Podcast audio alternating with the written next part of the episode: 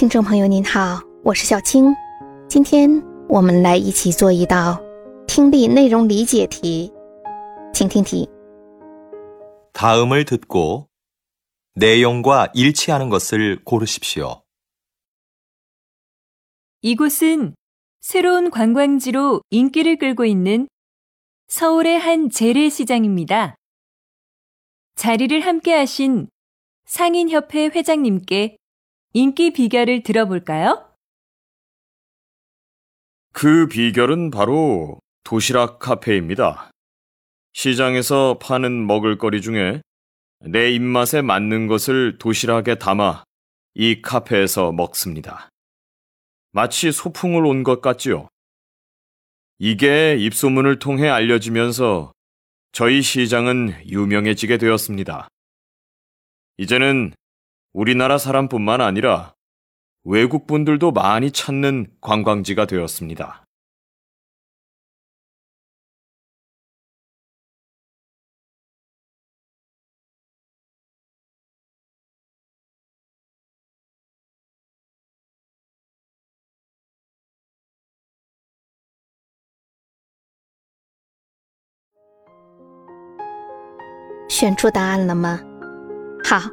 我们先来分析一下听力音频的对话内容。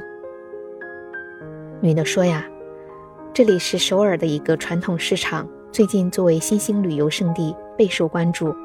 今天呢，该市场商人协会的会长来到了我们的直播间，我们来听他讲一讲受欢迎的秘诀是什么吧。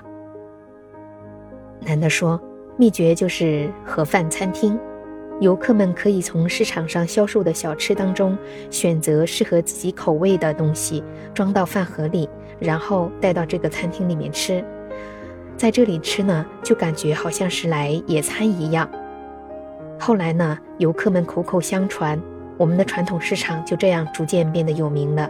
现在不仅仅是国内游客，外国游客也经常来我们的市场旅游。好的，对话的内容就这些。我们来看一下哪一个选项正确理解了这段话的内容呢？选项一：시장의카페에서다양한도시락을판 다。 市场的餐厅里销售各种各样的盒饭。不是这样的，盒饭不是在餐厅里面销售的，是游客们自己在市场上选好装过来的。选项二：이시장을 观光지로알리려고홍보를했 다。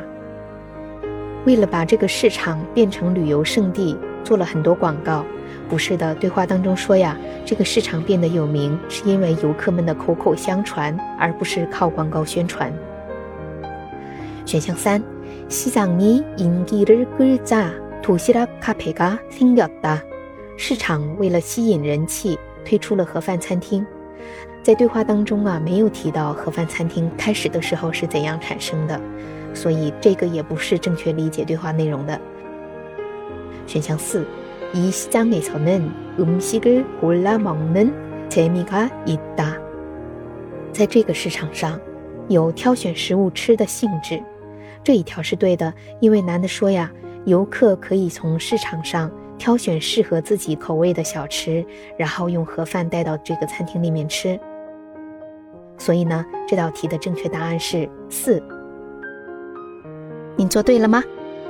好，下次再见。